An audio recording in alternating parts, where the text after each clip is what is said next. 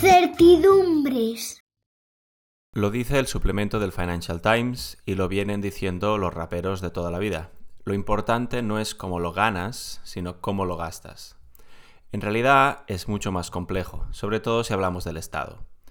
Hoy en día damos por sentados muchos de los impuestos que se pagan y de las prestaciones sociales que se perciben en España, pero lo cierto es que si eres el Estado, y si hablamos de financiar el estado del bienestar, cómo lo gastas depende mucho de cómo lo ganas. Hace unas semanas hablamos con Sara Torregrosa sobre la historia y la economía política de la fiscalidad, o sea, de cómo lo ha venido ganando el Estado en los últimos 150 años. Hoy vamos a hablar de cómo se lo ha gastado el Estado. En particular vamos a centrarnos en el gasto social, y es que una de las lecciones que nos dejan las dos crisis económicas más recientes es que el gasto social no es solamente un amortiguador de emergencia ante shocks que no afectan a todo el mundo por igual, sino que es uno de los ejes vertebradores del Estado y de la estabilidad política. De hecho, la historia muestra que tocar el gasto social, ya sea para extenderlo o para recortarlo, tiene un coste. Si le encuentran, que se lo pregunten a David Cameron. Nadie mejor que él sabe cuáles son las consecuencias políticas de alterar el gasto social. Pero volvamos a España. En los últimos 50 años hemos desarrollado un estado del bienestar que ha alcanzado niveles seguramente impensables cuando empezó a plantearse. Los niveles de prestaciones sociales han crecido mucho, pero aún así seguimos figurando por debajo de la media europea. ¿Por qué? ¿Qué parte de ese diferencial se explica por nuestra historia y nuestra economía política? Para hablar de todo esto y más nos acompaña Sergio Espuelas. Sergio es profesor del Departamento de Historia Económica de la Universidad de Barcelona y experto en la evolución histórica del estado del bienestar. Sergio ha centrado su investigación en la influencia de la economía política en el desarrollo del estado del bienestar y está a punto de publicar un libro sobre el estado del bienestar en España desde 1850 hasta el año 2000. Sergio, bienvenido a Efecto Fresnel, muchísimas gracias por venir. Hola, muchas gracias a vosotros por invitarme. Hola Sergio, ¿qué tal? ¿Cómo estás? Encantado de, tenerte aquí. Oye, vamos a empezar haciendo amigos. Eh, hace cuestión de 20 años, eh, Navarro, eh, bueno, catedrático de políticas públicas y uno de los bueno, ideólogos de primera hora de, Unidas Podemos, publicaba un libro que se llamaba algo así como ah, Democracia incompleta, bienestar insuficiente, ¿no? Hablando de España. ¿No te parece a ti que es un poco viejuno seguir situando eh, los orígenes de los problemas españoles, también los de política social, en el dictador, en la dictadura, en eh, la democracia incompleta? ¿Cómo lo ves?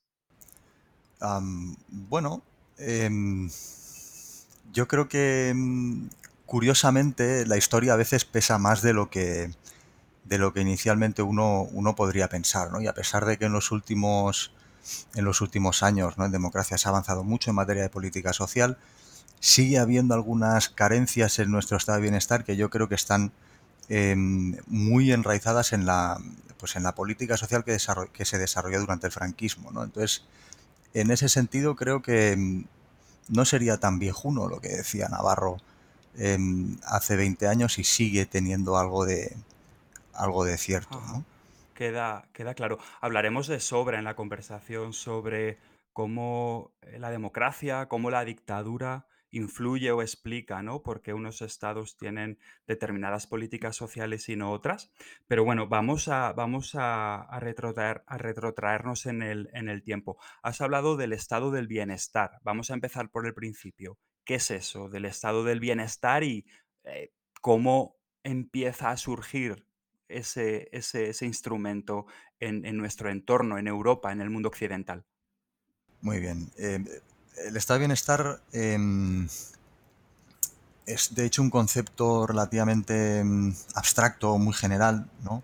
Eh, pero ya hay una, hay una definición que seguramente es la que, es la que más me gusta y es, yo creo que refleja bastante bien lo que la mayoría de nosotros tenemos en mente ¿no? cuando pensamos en el estado de bienestar, que es una definición de mitad de los años 70 de Harold, de Harold ¿no? que dice que el, objetivo del estado de bienestar es garantizar eh, un nivel mínimo de ingresos a la población em, en cualquier circunstancia. ¿no? Em, la idea es que, eh, pues eso, cuando por el motivo que sea nos quedamos sin ingresos, el Estado eh, nos ayuda a mantener un nivel mínimo de ingresos. ¿no? Entonces, Eh, si tuviese que pensar en una, en, una, en una, metáfora visual sobre cuál es la función que cumple el estado de bienestar, eh, a mí siempre me gusta poner el ejemplo de, pues, de la red que utilizan los trapecistas en el circo em, o los equilibristas en el circo. ¿no? Eh, los equilibristas caminan sobre la cuerda floja, pero cuando se caen tienen esa red pues, que les ayuda a amortiguar la caída y que les impide llegar a tocar el suelo. Em, y el estado de bienestar, un poco esa es la función que cumplen nuestras sociedades. En los países que tienen un estado de bienestar más generoso, eh, pues tienen la red más alta, de forma que cuando se cae este equilibrista puede volver rápidamente al punto de partida. Eh, los países con estados de bienestar menos generoso, pues esta red está más baja, mucho más cerca del suelo, la caída es más grande y no siempre volvemos tan fácilmente al punto de partida, pero en esencia esta es la función que cumple em, el estado de bienestar. Em, ¿Cuándo arranca todo esto? En realidad, para hablar de estado de bienestar, yo creo que em, solo podemos hablar de estado de bienestar en décadas relativamente recientes. Em, yo creo que no, podemos hablar de estado bienestar hasta que, hasta que los países empiezan a gastar alrededor de un 15% del PIB en, política social y esto en Europa empieza a pasar después de la Segunda Guerra Mundial, a partir de los años 50, 60, dependiendo, de, dependiendo del país. Los orígenes remotos de todas estas políticas, de todas formas, em, se encuentran a finales del siglo XIX. ¿eh?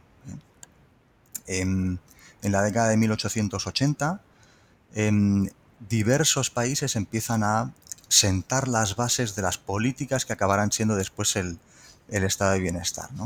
Normalmente el país en el que se sitúan los orígenes del estado de bienestar es Alemania, Em, aunque yo cuando, cuando explico a mis estudiantes eh, la historia del estado de bienestar, me gusta hablar en, paralelo del caso alemán y del caso danés, porque en realidad durante la década de 1880 empieza a desarrollarse la política social de forma más o menos paralela en diversos países, en diversos países europeos. ¿eh?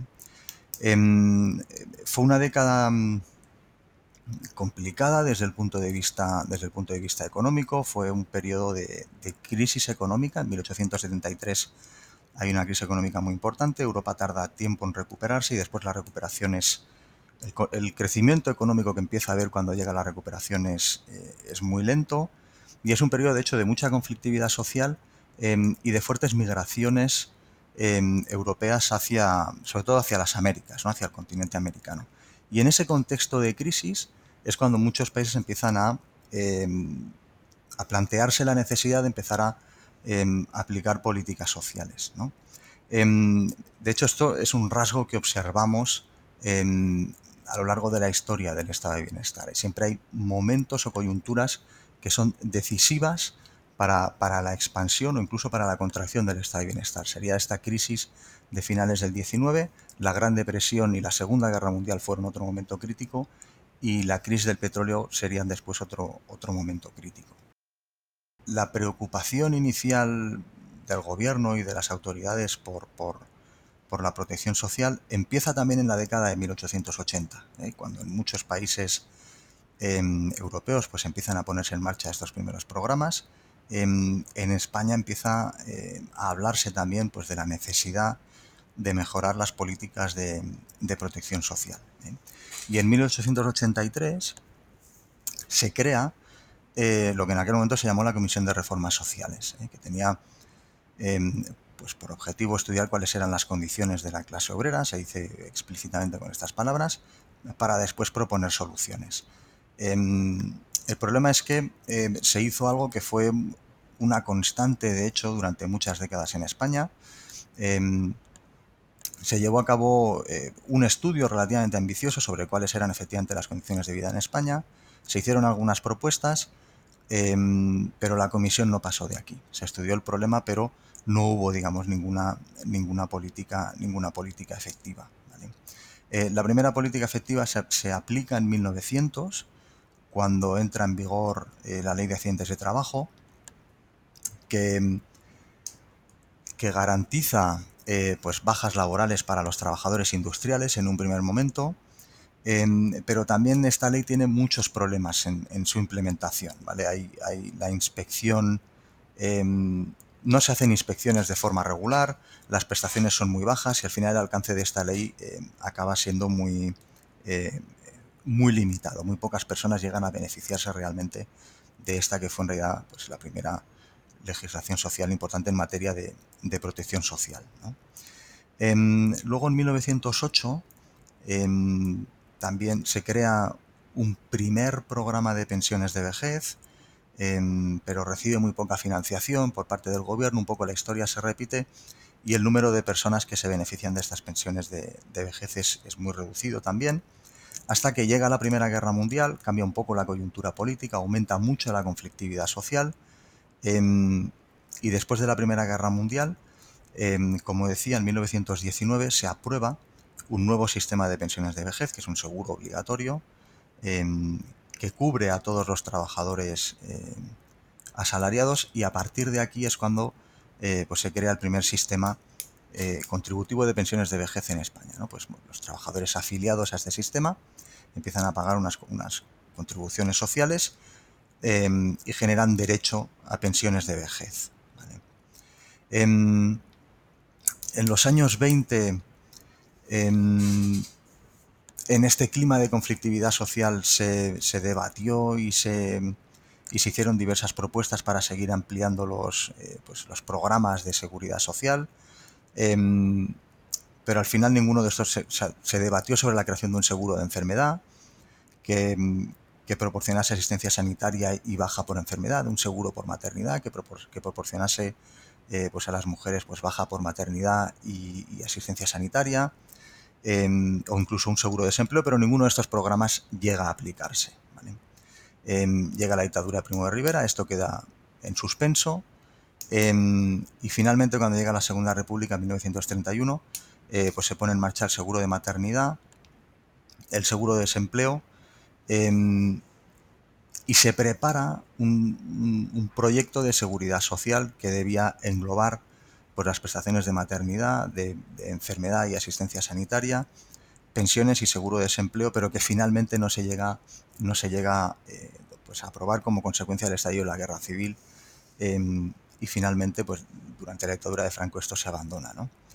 Em, entonces después de la guerra em, la dictadura de Franco, como digo, abandona este proyecto de, seguridad social unificado, el seguro de desempleo que existía se elimina, pero en 1945 se crea un seguro de enfermedad, ¿eh? que básicamente proporciona asistencia sanitaria a una parte restringida de la población, ¿vale? Solo a los trabajadores que están afiliados al seguro y baja de, y baja de enfermedad. ¿eh? Em, y también después de la guerra se crea lo que se llamó el, subsidio familiar, que básicamente era un sistema que pagaba prestaciones, eh, pagaba un complemento salarial en función del número de hijos. ¿vale? Pero lo cierto es que a partir de 1945, cuando estos dos programas ya están en funcionamiento, el gasto social en España rondaba alrededor del 3% del PIB, o sea, estamos hablando de niveles de gasto social muy bajos. Em, en, la actualidad solo en sanidad gastamos mucho más em, de lo que se gastaba en 1945 contando todo el gasto social y el gasto social se mantiene prácticamente estancado hasta 1966-67 en un contexto en el que el gasto social está creciendo muy rápidamente en, el conjunto de Europa. Eh, a partir del año 67 se reforma la seguridad social, se crea eh, un nuevo sistema de seguridad social y a partir de ahí el gasto social empieza a crecer gradualmente, pero como decía, no es hasta los años 80 eh, cuando España consigue un nivel moderadamente alto de gasto social que nos permitiría hablar de, pues de un estado de bienestar más o menos consolidado, con 20, 30 años de retraso en relación la mayoría de, países europeos. Bueno, has, tocado varios, varios temas que, en los que eh, profundizaremos un poco más eh, en, los siguientes bloques. Eh, bueno, has hablado de... De hecho, hay, varios temas que subyacen este proceso. Uno es la capacidad fiscal, ¿no? otro es la, la, globalización. Entiendo que ahora cuando hablabas de la segunda más o menos del segundo franquismo hasta, hasta, ¿no? hasta la transición. Ahí hay un cambio también en la política exterior. Supongo que hablaremos de todo, de todo esto más, más adelante, pero quería empezar, antes de entrar en el, de lleno, digamos, en la economía política del, del gasto social, quería eh, primero ir a, la, a las explicaciones, digamos, más tradicionales del por qué de la emergencia del, estado del bienestar. ¿no? Es decir, tú nos has contado em, la, cronología europea, del norte de Europa, básicamente, y, de España. Pero ahora quizás podríamos hablar de cuáles son los motores de la, emergencia del estado del bienestar. ¿no? Entonces aquí me voy eh, siguiendo, siguiendo mm, tu trabajo y, eh, me voy a, lo que es la explicación tradicional o lo que son los, los factores, digamos, que diríamos no políticos, no necesariamente influenciados por, por la economía política de, forma directa, que serían pues, el, papel del crecimiento económico. ¿no? Y entonces uno podría decir, bueno, ¿es el crecimiento económico una causa o una consecuencia del estado del bienestar? Eh, esta sería la primera pregunta. Y luego si nos podrías hablar un poco también cuál es el rol de la demografía. Muy bien, sí. Eh, claramente, o sea, dos, estos, dos factores son como dos de los grandes motores que siempre se señalan para, explicar por qué a partir de un cierto momento pues empieza a crecer el, el gasto social, primero en Europa y después en el resto del mundo. ¿no? Em, y en ese sentido el crecimiento económico efectivamente favorece el crecimiento del gasto social. ¿eh? Los primeros países donde empieza a crecer el gasto social es en países em, que tienen éxito en el proceso de industrialización, son países de renta alta, eh, donde es más fácil, son países donde la urbanización avanza más rápidamente, donde es más fácil em, recaudar impuestos y por lo tanto es más fácil también financiar estas nuevas políticas sociales. Em, desde ese punto de vista sería un poco, sería cierto lo que decías de que em, los países ricos pueden comprar estados de bienestar más generosos, digamos. En relación con esto del, crecimiento económico, una cosa también importante tener en cuenta Em, porque si no, este, este fenómeno no sería sostenible en el largo plazo, de hecho, em, es que a, pesar de lo que uno podría pensar inicialmente, em, el estado de bienestar y en general el gasto social no tiene un impacto negativo sobre el crecimiento económico. Si tuviese un impacto negativo, pues a medida que los países se van desarrollando económicamente y empiezan a invertir en estado de bienestar, sobre todo en un proceso que empezó hace un siglo, en algún momento tendrían que haber dejado de invertir en, política social. Si han continuado invirtiendo en política social y el gasto social ha seguido creciendo eh, pues hasta los niveles actuales, donde en Europa, por ejemplo, el gasto social está entre el 25 y el 30% em, del PIB, es, entre otras cosas, em, porque no hay un impacto negativo sobre el crecimiento económico. Esto se explica básicamente porque hay algunos, em, algunos apartados del gasto social que de hecho tienen un impacto positivo para el crecimiento económico, como la inversión en capital humano, la inversión en educación o, em, en sanidad. Y hay otros apartados que sí que suponen un coste, em, pero que el coste es relativamente pequeño. ¿no? Por ejemplo, en el caso del desempleo, aunque obviamente eso supone un coste para la economía, pues tener que pagar prestaciones de desempleo, Normalmente los trabajadores que se benefician de las prestaciones de desempleo son trabajadores menos productivos, pero se ven recurrentemente en esta situación y el impacto agregado sobre la productividad es, relativamente pequeño. Y estos otros efectos positivos del, gasto social compensan em, este otro efecto moderadamente negativo que podría tener este otro tipo de políticas. Lo mismo sucede con las pensiones. Pagar pensiones a buena parte de la población supone que estamos pagándole a gente para que deje de trabajar, eso podría tener un efecto negativo sobre el crecimiento económico, pero normalmente a medida que uno se va haciendo mayor, su nivel de productividad envejece porque sus conocimientos tecnológicos van quedando obsoletos, etcétera, etcétera, es más difícil reciclarse constantemente eh, y por tanto el impacto sobre la productividad eh, es de hecho positivo cuando, cuando empezamos a, eh, jubilar a buena parte de, la población. Por lo tanto, la, la relación entre crecimiento económico y gastos sociales bidireccional y es lo que explica por qué eh, pues el crecimiento del gasto social ha sido sostenido eh, durante, durante más de un siglo. Em, otro factor importante, como decía, es el factor demográfico, básicamente el envejecimiento de la población. es un fenómeno que va estrechamente ligado al proceso de crecimiento económico. A medida que se industrializan las sociedades, pues tiene lugar el proceso de transición demográfica. Básicamente aumenta la esperanza de vida, cae la mortalidad infantil, em, y disminuye la mortalidad y esto hace que tengamos eh, pues, poblaciones cada vez más envejecidas. A medida que va envejeciendo la población, eh, aumentan las demandas de protección social, básicamente pensiones de, jubilación y, gasto sanitario. Por lo tanto, eso hace em, que el gasto social empiece, em, empiece a aumentar conjuntamente con este proceso de, envejecimiento de la población.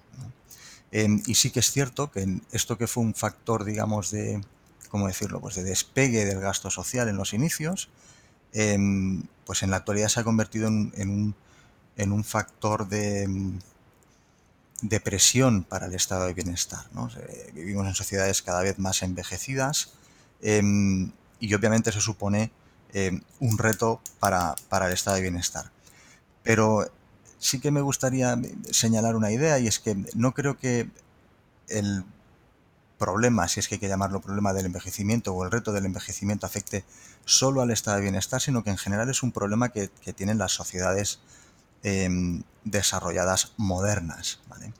Em, podemos hacer frente a ese, a ese reto con políticas sociales, pagando pensiones públicas a la población, em, o, podemos privatizar, eh, por poner dos casos extremos, el sistema de pensiones y que cada uno se pague eh, su propia pensión. En ese caso seguiríamos teniendo un problema, porque la población en de trabajar tendría que ahorrar mucho durante, durante, su, durante su vida laboral para después el tiempo que estén em, retirados del mercado de trabajo. La diferencia es eh, si dejamos que cada uno em, se provea de, recursos para la vejez de forma individual o si ayudamos con el estado de bienestar.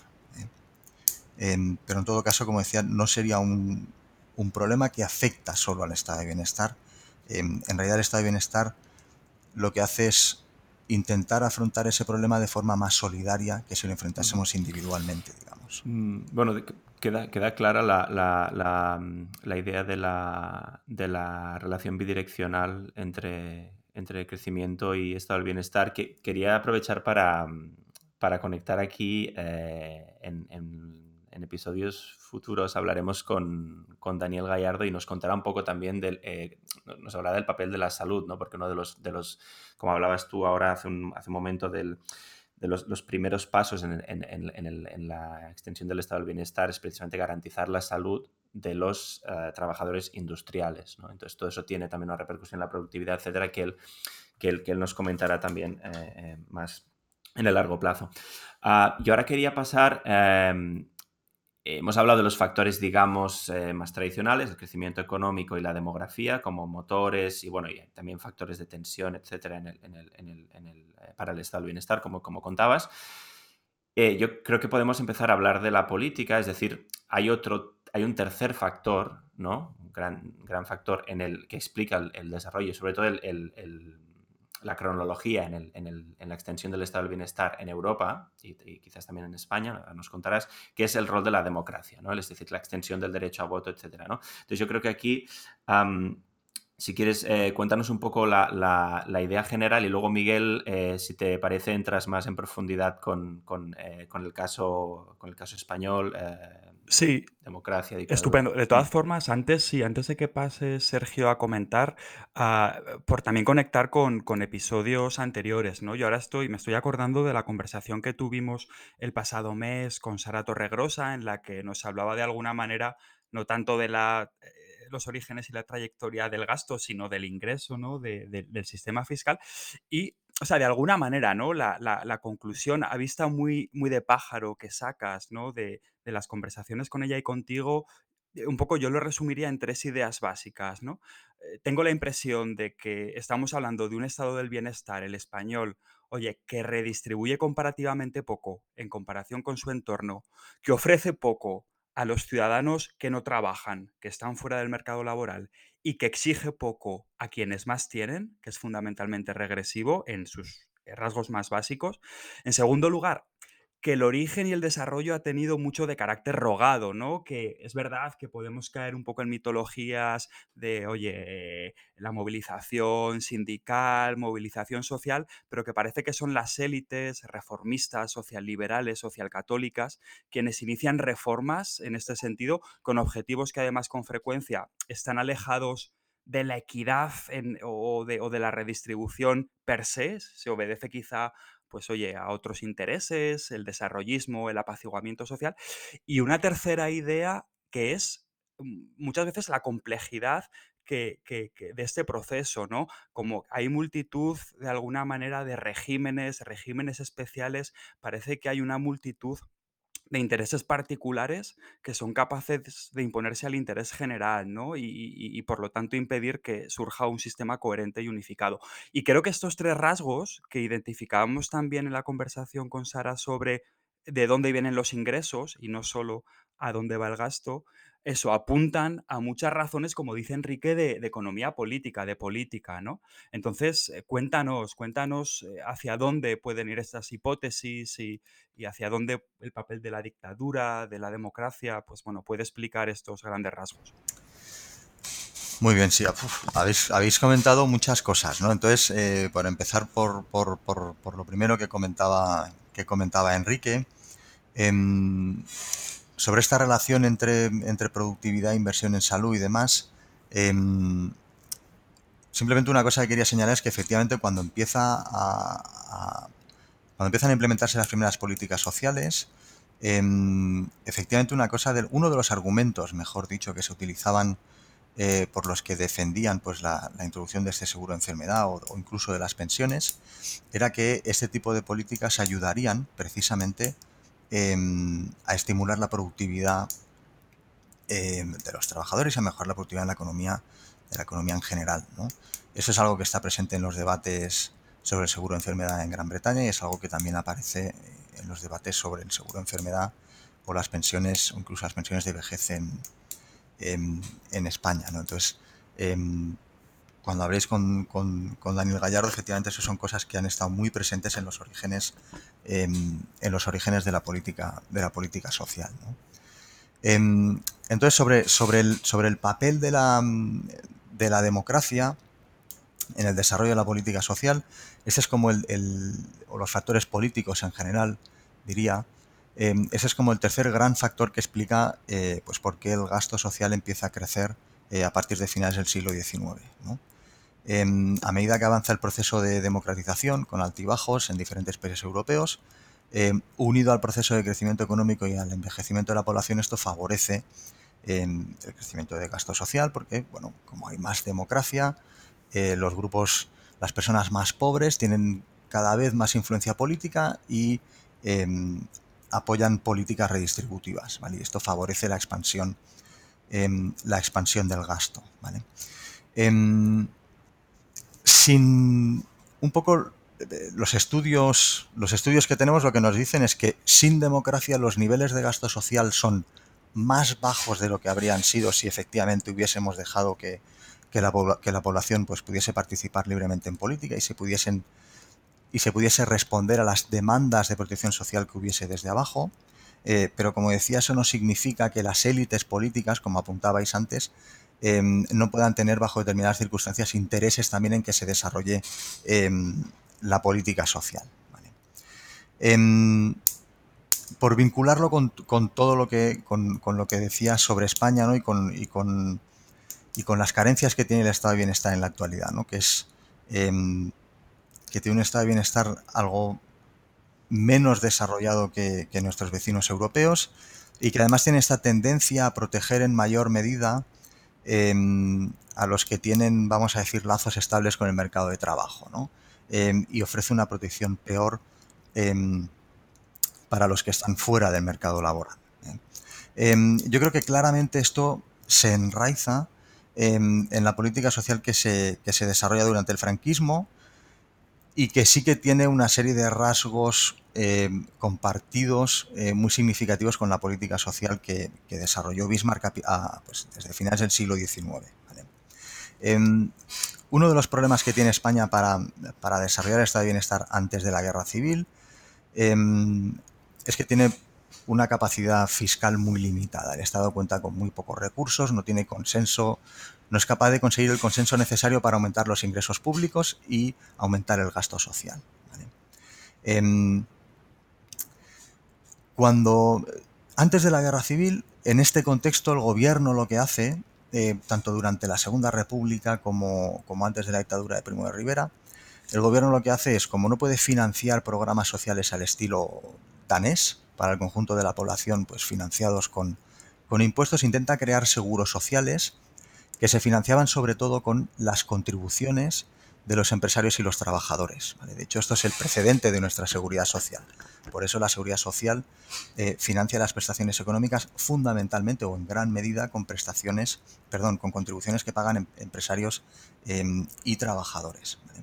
Lo que pasa que en España, a diferencia de lo que pasaba en la Alemania de Bismarck, em, la base industrial es mucho menos sólida y sobre todo las grandes empresas industriales que predominaban en Alemania y que no tuvieron demasiado problema en asumir estas contribuciones sociales obligatorias en España se oponen.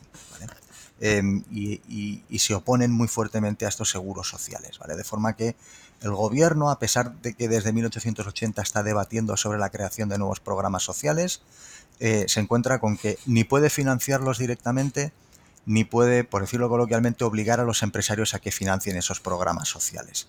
Y el resultado es un poco inacción em, hasta la guerra civil. Em, cuando llega el franquismo esto cambia. Esto cambia porque em, bueno, la dictadura franquista impone un régimen de, represión muy estricto sobre el movimiento obrero. Esto es una historia, em, yo creo que ampliamente conocida, supongo que no hace falta que me, extienda demasiado. Eh, los, trabajadores pierden eh, prácticamente todo su poder de, eh, de, negociación. Los salarios reales, de hecho, eh, disminuyen durante las primeras décadas del franquismo, tardan mucho tiempo en recuperar los niveles em, de antes de la guerra civil. Em, y además Franco aplica eh, una política comercial em, extremadamente proteccionista. Entonces, en este contexto, la dictadura franquista es capaz de implementar este seguro de enfermedad obligatorio que decía antes, que se financia con contribuciones de empresarios y trabajadores, em, básicamente porque las empresas dejan de oponerse, como habían hecho tradicionalmente, a estas contribuciones obligatorias, se siguen quejando, pero no se oponen tanto como antes, básicamente porque en ausencia de un movimiento obrero combativo, los empresarios ven la oportunidad de que pueden trasladar fácilmente el coste de estos, de estos seguros sociales em, a los trabajadores en forma de salarios más bajos y además en este contexto de muy elevada protección comercial, em, las empresas pueden también trasladar fácilmente el coste de esta incipiente seguridad social em, a los precios, a los consumidores. Em, entonces, básicamente dejan de oponerse porque anticipan que van a ser consumidores y trabajadores quienes de hecho paguen estos precarios, de hecho, programas eh, sociales que implementa la dictadura franquista. Em, estos seguros sociales, además, como estaban financiados por, pues, por estas contribuciones obligatorias que pagaban empresas y trabajadores, cubrían, igual que pasaba en la Alemania de Bismarck, solo a los trabajadores industriales, inicialmente. Gradualmente esto se va ampliando a otros sectores, se acaba ampliando finalmente a los trabajadores de la agricultura, etc. Eh, pero incluso cuando se va ampliando a otros sectores de la población, cubren solo a los trabajadores em, asalariados del sector formal. ¿eh? Eh, los trabajadores en el sector informal o en negro, como se decía antes, eh, obviamente no tenían derecho a las, a, las, prestaciones sociales em, y el conjunto de la población, em, si no eran trabajadores asalariados en los sectores para los que había cobertura, tampoco tenían derecho em, a la protección social. ¿vale? Esos son los orígenes de por qué en la actualidad nuestro sistema de protección social sigue garantizando mejor protección social a los que tienen em, un contrato de trabajo estable que a los que están fuera del mercado laboral. Lo que sucede a partir de 1967 es que la seguridad social em, se amplía al conjunto de trabajadores asalariados Em, al principio, como decía, pues cubría solo a los trabajadores industriales, luego se amplía la agricultura, solo a los trabajadores que tenían eh, ingresos relativamente bajos, estos topes de ingresos se eliminan, se amplía a todos los sectores, pero sigue cubriendo solo a los trabajadores asalariados, luego se va ampliando a los trabajadores autónomos con problemas, sobre todo con la llegada de la democracia, etc. Em, pero sigue siendo un sistema muy contributivo que cubre mejor, como decía, a los trabajadores que están con vínculos estables con el mercado laboral. Em, la otra característica del franquismo es que España no es el único país dentro de Europa que tiene un sistema eh, contributivo de este estilo. Em, el mecanismo que tienen muchos países para em, cubrir los vacíos que por definición deja este sistema es desarrollar eh, programas de asistencia social que ofrecen eh, prestaciones sociales pues a los sectores de población que no tienen un trabajo estable. En, la actualidad, por ejemplo, pues en España tenemos prestaciones no contributivas, las comunidades autónomas han empezado a desarrollar em, programas mínimos de inserción y recientemente se ha, em, pues se ha puesto en marcha el ingreso mínimo vital. Durante el franquismo, todos estos programas que podían ofrecer protección social a las personas que no estaban cubiertas por esta seguridad social incipiente no existían. Los programas de asistencia social se mantienen muy, muy eh, subdesarrollados y básicamente el único... Em, los mecanismos de protección social que tienen a su alcance estos sectores de la población básicamente es la beneficencia tradicional que ya existía en el siglo XIX. Em, el motivo es que la política social franquista es en buena medida, yo creo que se podría definir como una política social de carácter defensivo. ¿eh?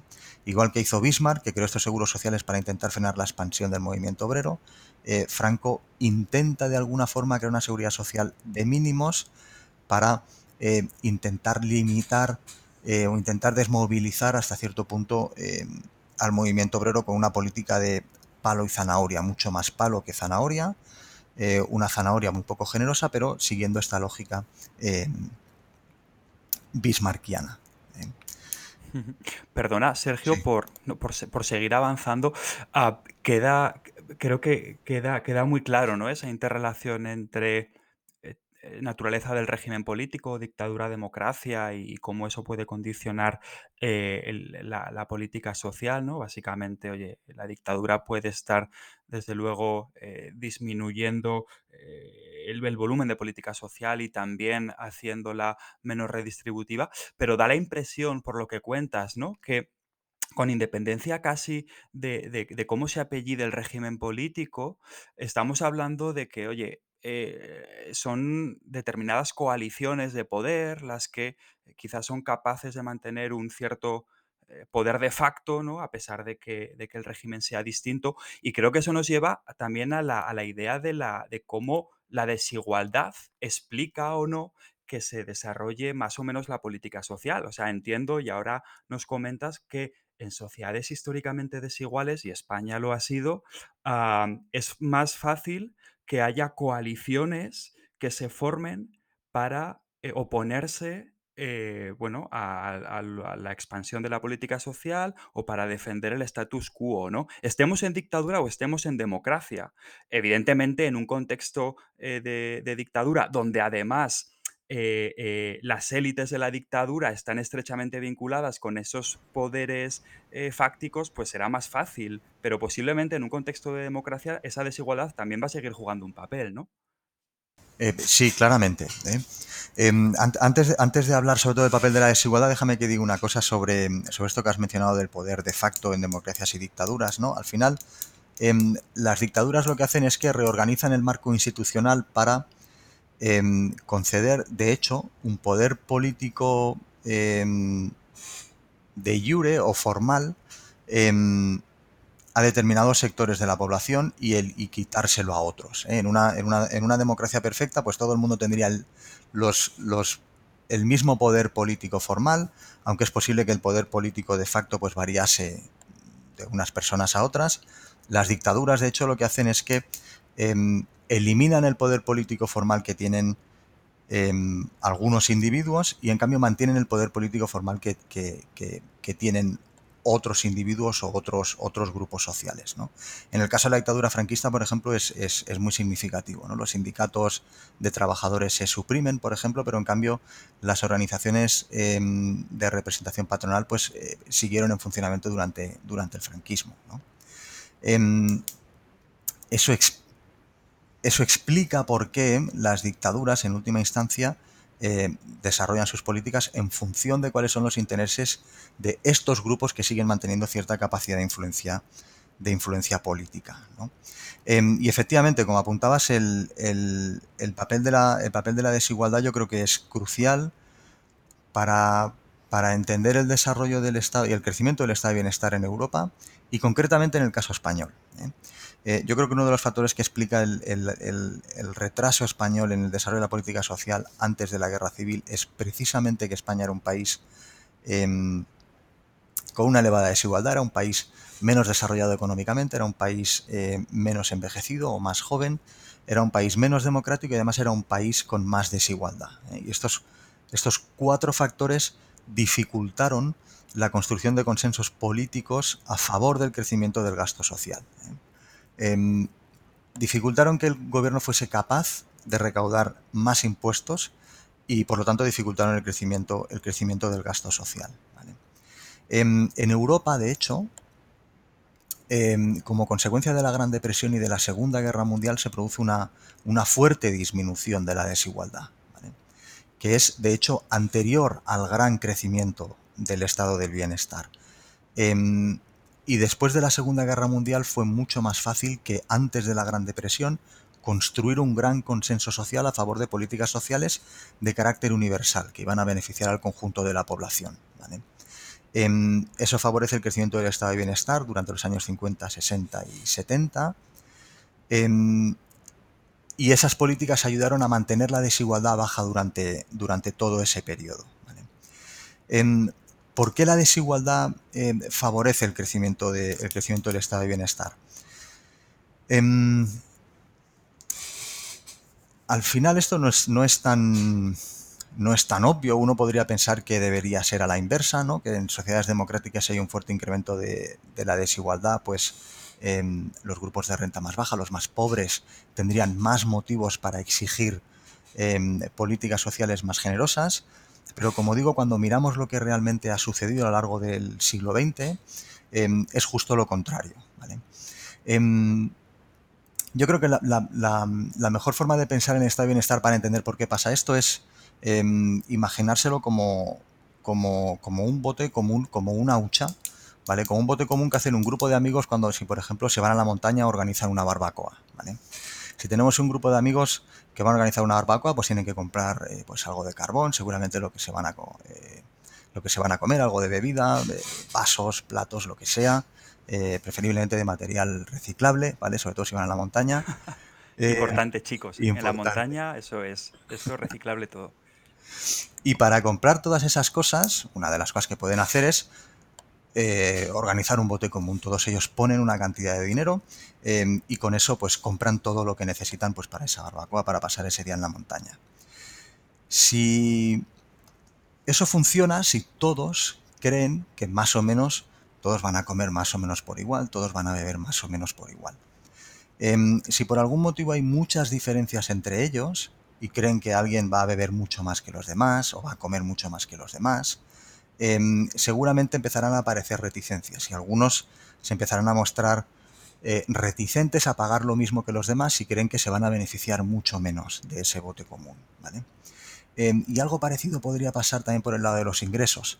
Si todos son amigos, pues eh, jóvenes, que pongamos que están estudiando o, o, se acaban de incorporar al mercado laboral y tienen pocos ingresos, eh, ninguno de ellos es ni muy rico ni muy pobre, pues todos verán justos que todos pongan más o menos la misma cantidad de dinero y luego se beneficien, pues más o menos en función de sus necesidades, que no serán demasiado diferentes, pues de lo que compren con ese voto, con ese, con ese bote común que han hecho. Si las diferencias entre ellos, como decía, son muy grandes, aparecerán reticencias, tanto para contribuir al bote como para ver quién después se beneficia de, de ese bote común. El estado de bienestar pasa algo parecido. En sociedades homogéneas, em, buena parte de la población piensa pues, que en algún momento necesitará protección frente al desempleo, necesitará hacer uso de los servicios sanitarios, necesitará eh, pues, cobrar una pensión cuando sea mayor. En cambio, si tenemos em, poblaciones o países con mucha desigualdad, es fácil que una parte de la población eh, piense que los más pobres se van a beneficiar más del seguro de desempleo porque van a estar mucho más tiempo desempleados, se van a beneficiar más de la asistencia sanitaria pública, sobre todo si tienen peores condiciones de salud debido a su condición de pobreza, o que se van a beneficiar más de las, de las, de las pensiones de vejez. Em, y ahí es fácil eh, que empiecen a aparecer reticencias para financiar de forma común políticas sociales que después no van a beneficiar a todos por igual. Em, y yo creo que eso es lo que explica por qué en las sociedades más igualitarias o relativamente con menos desigualdad, porque al fin y al cabo, eh, tanto en el siglo XIX como en el siglo XX hemos tenido sociedades con, con todas eran sociedades con desigualdad, la diferencia es si la desigualdad era mayor eh, o menor, pero yo creo que eso es lo que explica por qué en los países con más igualdad ha sido más fácil, curiosamente, construir em, el estado de bienestar y desarrollar políticas sociales, políticas sociales generosas. Si en los años que están por venir, eh, como decía, la Unión Europea ejerce un, papel de claro liderazgo y estimula el crecimiento de los programas sociales en países como España, eh, es posible que podamos contrarrestar este incremento de la desigualdad que se ve en los últimos años eh, y quizá las, perspectivas de, del gasto social serán mejores. En el muy largo plazo, mientras siga habiendo eh, democracia y sigamos viendo en sociedades ricas, eh, etcétera, yo creo que el nivel de gasto social continuará siendo eh, relativamente alto. Pues Sergio, hace eh, poco eh, hecho un pequeño tweak a la, a la, cita de Keynes, ¿no? En el largo plazo estaremos todos cubiertos. Sí, más o menos. Un abrazo y muchas gracias por, eh, por venir a Efecto Un abrazo, Sergio. Bien, gracias, gracias, a vosotros. por todo. Un abrazo. Efecto Fresnel. Un podcast de Enrique Jorge Miguel La Borda.